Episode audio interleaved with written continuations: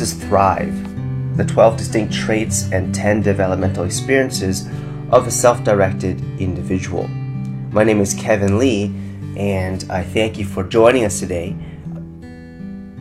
The core question I think a lot of us continue to ask, either for ourselves or for the next generation, for maybe our children, is really what does it take to be successful in life?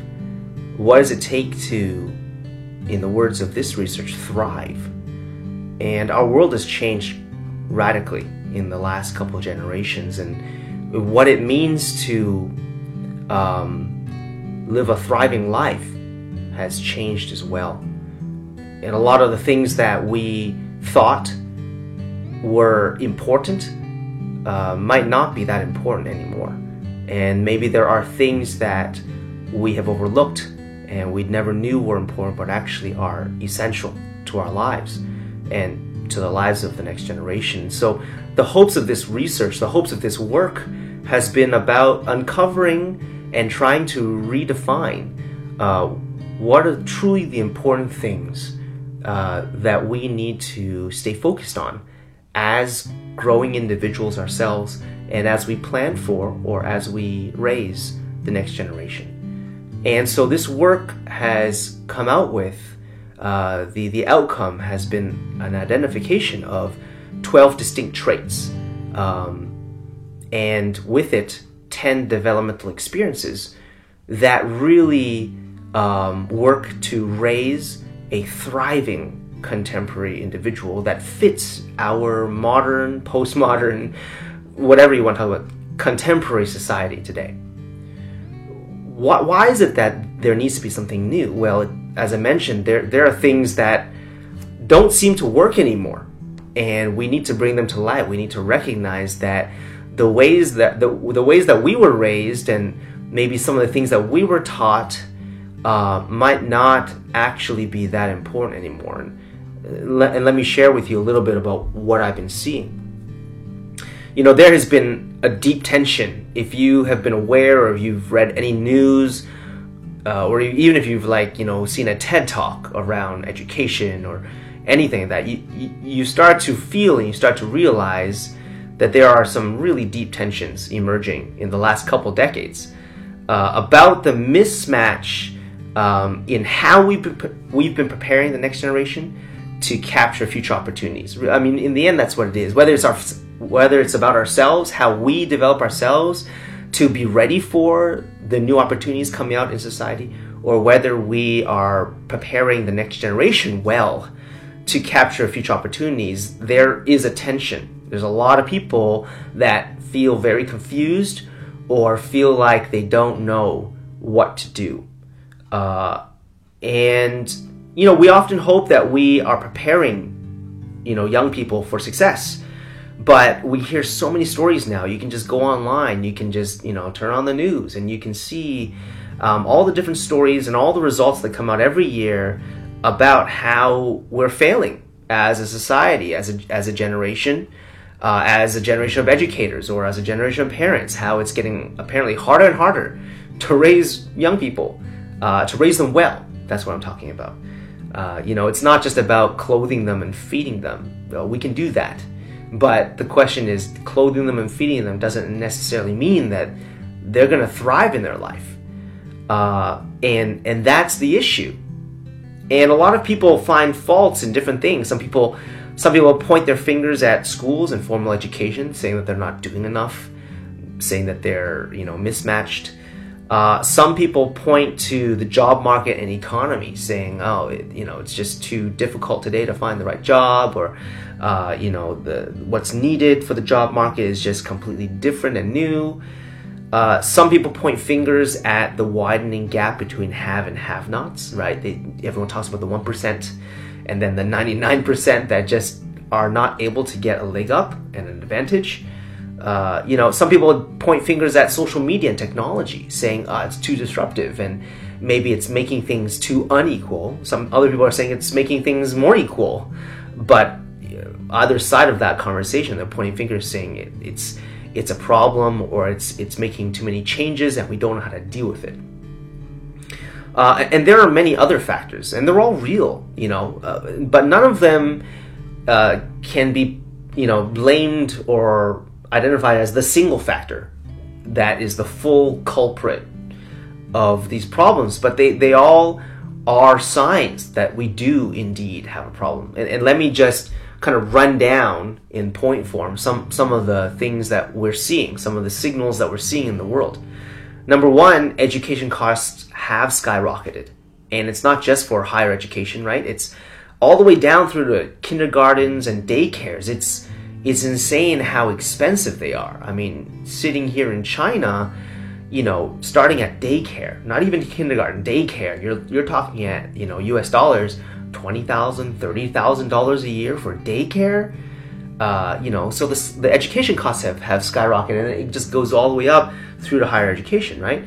Caregivers and, and, and number two, caregivers and parents, they're like fighting for spots for their children to attend things like charter schools or even daycares and summer camps. I mean, I hear of parents who have to book summer camps the year before, the summer before, to get their kids into quote unquote good programs, you know, or good schools. Like the competition to try to find a good or qualified program for my children uh, has really intensified.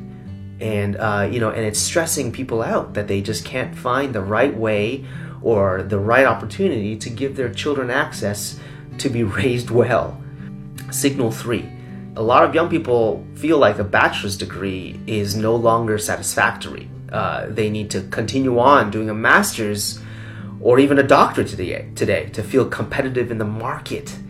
And that's crazy because, you know, two generations ago, you could go out and find a, an okay job and you could make a life for yourself. You could thrive even with just a high school education. But today, it's you know, young people feel like even a master's and a doctorate's not even enough to feel competitive in the market today. That's a that's a big issue, right? And then compounded on that, Signal 4, students have to now take a six figure loan for these educations, for a bachelor's degree, let alone a master's or a doctorate. You know, so they come out of school already debt straddled, you know, just handcuffed at the beginning of their lives, at the beginning of their careers. And, and so they're unable to make moves because they're just, they're already in a hole trying to pay back debt. And, and so they already feel not competitive enough, and now they have this burden of debt, six figures that they have to work to pay off for the rest of their lives.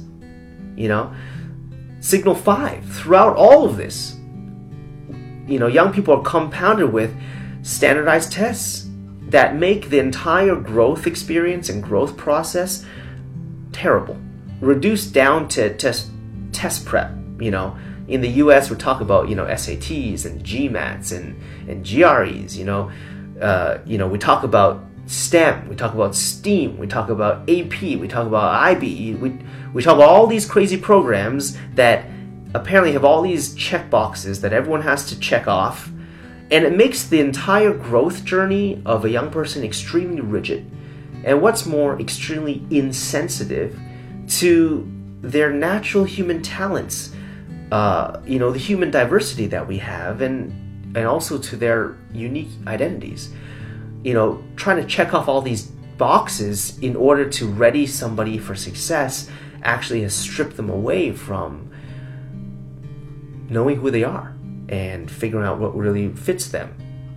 That's signal five. Signal six you know even with all of this intensity the crazy thing is that global educational research shows us today that the newest generations, the youngest generations that are going through these processes, checking off all these boxes, trying to ready themselves for the world out there, the newest and youngest generations, uh, you know, when we look at the test results, they're actually testing to be less equipped with rudimentary mathematics, uh, you know, literature and literary context and even, and maybe even most importantly, critical thinking. They're ill equipped with all of these things, you know, to be able to face the world ahead. And these are five signals that I think everyone who has open eyes to what's going on in the world probably has read before and, and has seen before.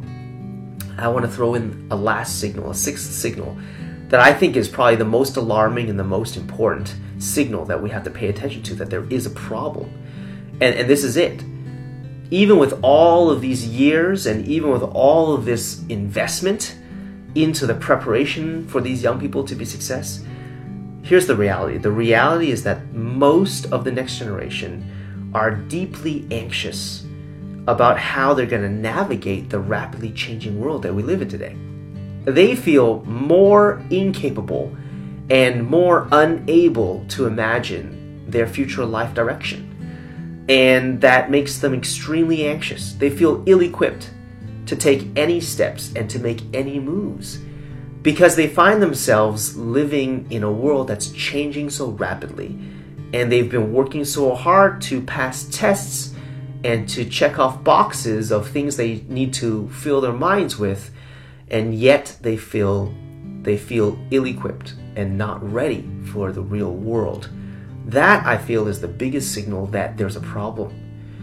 And that's really what this research and what this work has been about these you know trying to find the the, the distinct traits that really uh, make a thriving contemporary individual is really about what are the true factors um, that lead to somebody being able to make moves in the world that we live in today. You know, so what is truly needed to thrive in the rapidly changing world? You know, as that we find ourselves in today. You know, because it's obvious that, that the traditional route of expecting educational institutions um, to ready us properly is obviously not doing the job. Now, now I'm not saying that you know traditional education is not needed. It's extremely needed. It's it's very very important. But having said that, it's not it's not the only thing that we need, and it's not the, maybe maybe it's not even the most fundamental thing that we need. It is an important factor, uh, but maybe we have to take a step back and reassess what is the point of formal education or you know the educational institutions and the and the knowledge that we gain from them and maybe what else is missing that we probably want to spend more time thinking about and focusing on as caregivers as parents or even just as ourselves as young growing individuals? So that's what this work and what that's what this research has been about. You know so so what is really needed? We're talking about thriving. What is really needed to be thriving in this world? And this project was created to identify those important traits, skills, abilities uh, that are really needed to thrive in our contemporary society, a society that's changing and where there's no longer one set path or one straight path. And you can realize, you can recognize that our education and all the programs that our education system has built for us was built on a previous generation of society, which kind of had straight paths and set paths. You could level up and you knew kind of where you were going to go in your career. And none of those things are real anymore. You can't depend on them. You can't expect them in your life because we live in a very different world today. So so we need to rethink. And so this research we found answers by identifying the shared traits and the shared experiences of those who have shown their aptitude in thriving in the contemporary world. So, what we did in this research was we actually found examples and samples of truly thriving individuals that are that have managed to thrive in this crazy changing world. We found these people. They exist, you know, in, in the world today, but you know, they're not everywhere. They're rare, but we found them. And we went and we interviewed them and we wanted to understand what are the truly common traits and what are the truly distinct traits that set them apart from uh, people that uh, maybe are not as thriving. And we want to find those traits, um, you know, and we wanted to see uh, these young individuals, these young, these thriving contemporary individuals have, starting at a young age, found their own path, created their own future, found opportunities um, where others could not see it, you know, and in general have a confidence and optimism about the future. I think that's really what sets these people apart that we've met. They have an optimism and, and they have a expectation about their future, and not because their future is set, but because um, they know, they they know they have what it takes to create the future they hope for. And I think that's really what sets them apart. That's what, what we're really trying to define as a thriving individual for today. It's not that they know where they're headed, it's that they feel confident and they feel ready to grab the opportunities that are presented before them and they're able to thrive in a changing society. I, I think that's what, uh, at least that's what I hope for for myself, and I, that's what I hope for for my children. And I hope that's what you hope for for yourself and your children. That, you know, they might not know what the future holds, but they feel confident and they feel optimistic that they will be able to face that, those opportunities and grab opportunities as they come. And so that's what this work has been about. Now, I know some of you might be asking, well, can you give us a little bit more detail about who are these thriving contemporary individuals that you met? Let me let me give you some examples. And I'm going to leave their names out of it, but I'm going to just give you some of their profiles so you have a feel for that some of the people that we met through the course of this research and who are these people whose stories have um, given us the uh, references to find these traits and these experiences. Uh, individual A, or con, you know, thriving individual A. Uh, this this person grew up in suburban U.S., uh, but you know what? They they biked through France by themselves by the age of 13. Uh, they eventually went to China to learn and then to work. And while in China, they created their own startup about sustainable mobility. Uh, and then they went on to complete a double master's at MIT, uh, doing an MBA and also a master's in, in urban studies and urban design. And this person is now working as a business consultant in China, specializing in mobility design. Uh, and you know, when this person participated in this research, they were not yet 30 years of age. Um, thriving individual B. This person grew up in suburban UK.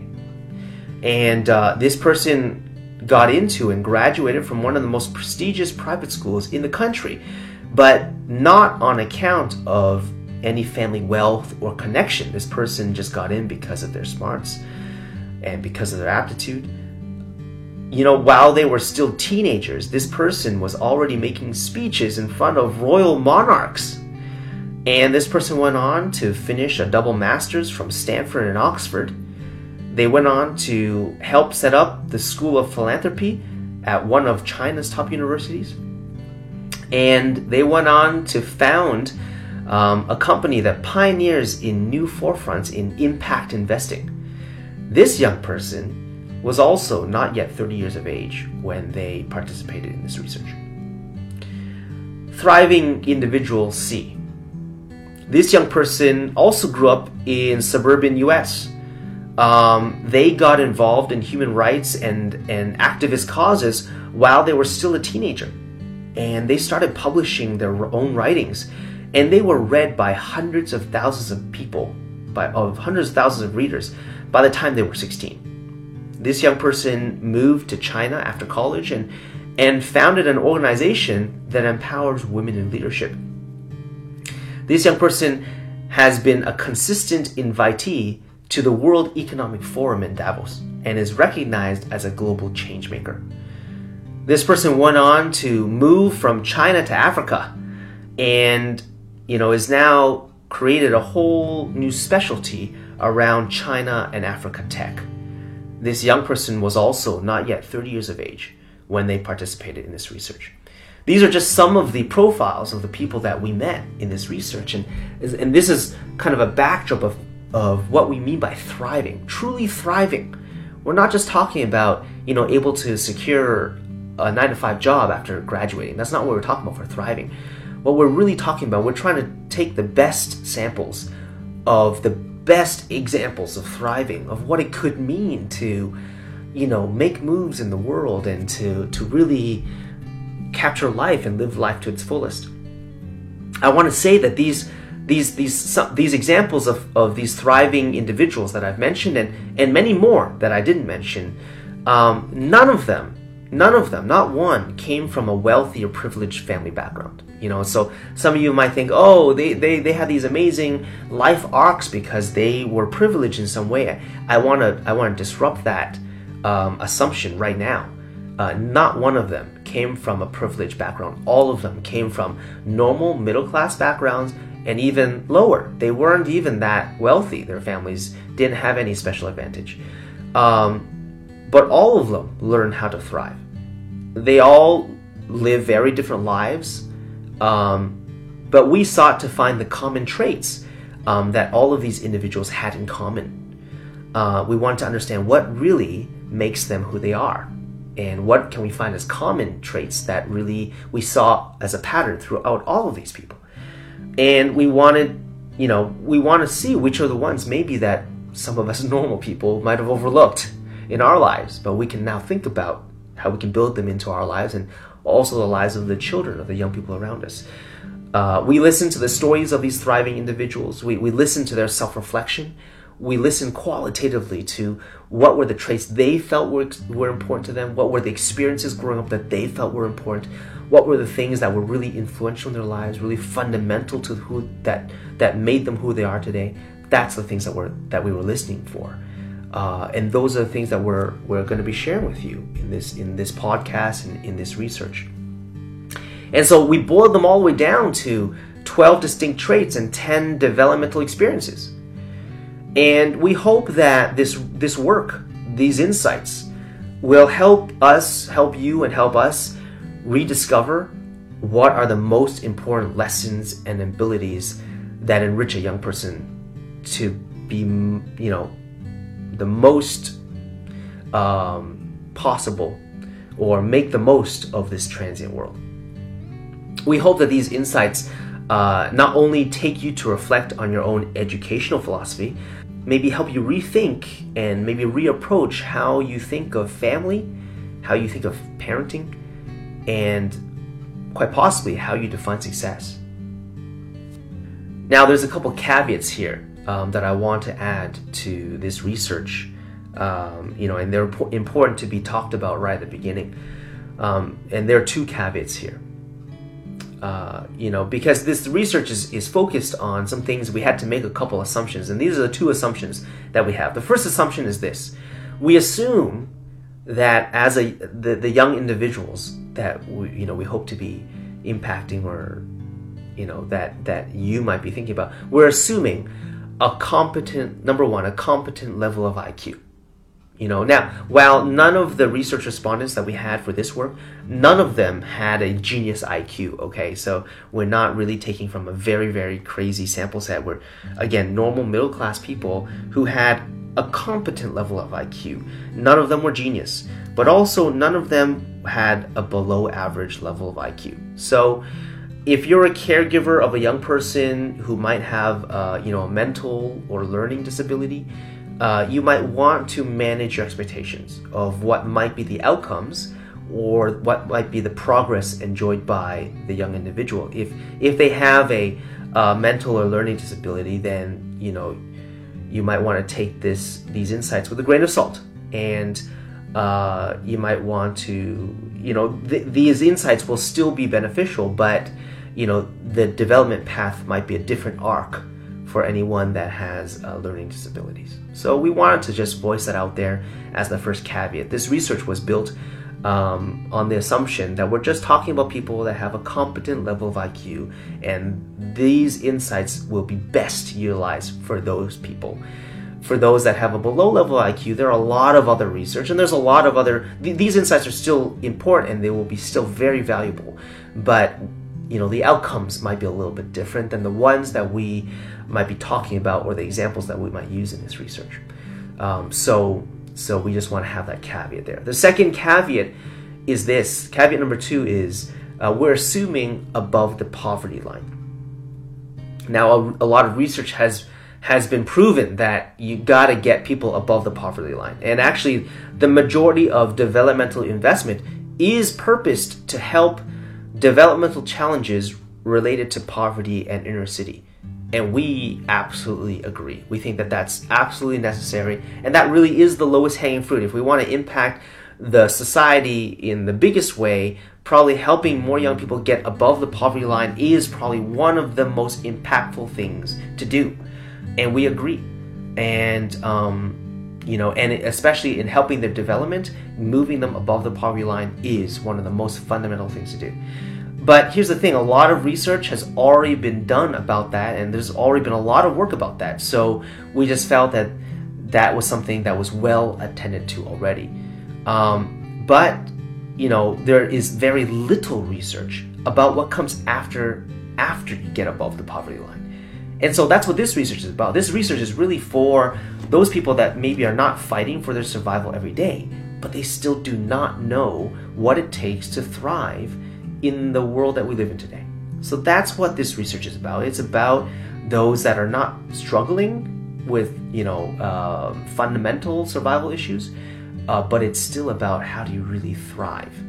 Uh, so it's really focused on those that are middle class. Um, you know, they're they're not hungry; they have shelter, um, but they but still the key questions are, but but now what do we do? And, and the reality is the majority of research and the majority of funding doesn't go towards the middle class. But you do realize that there's a huge majority, or that there's a huge bulk of the population that is in the middle class that are still suffering, that still have these problems, as I mentioned above. And this research is meant to shed more light and to do and to you know get deeper into those issues, the the problems faced by the middle class who feel still trapped and still cornered and chained by their, their inability to figure out what to do next. So those are the two caveats. Number one, a competent level of IQ. Number two, um, being above the poverty line. And we're assuming these two things as we go into this research.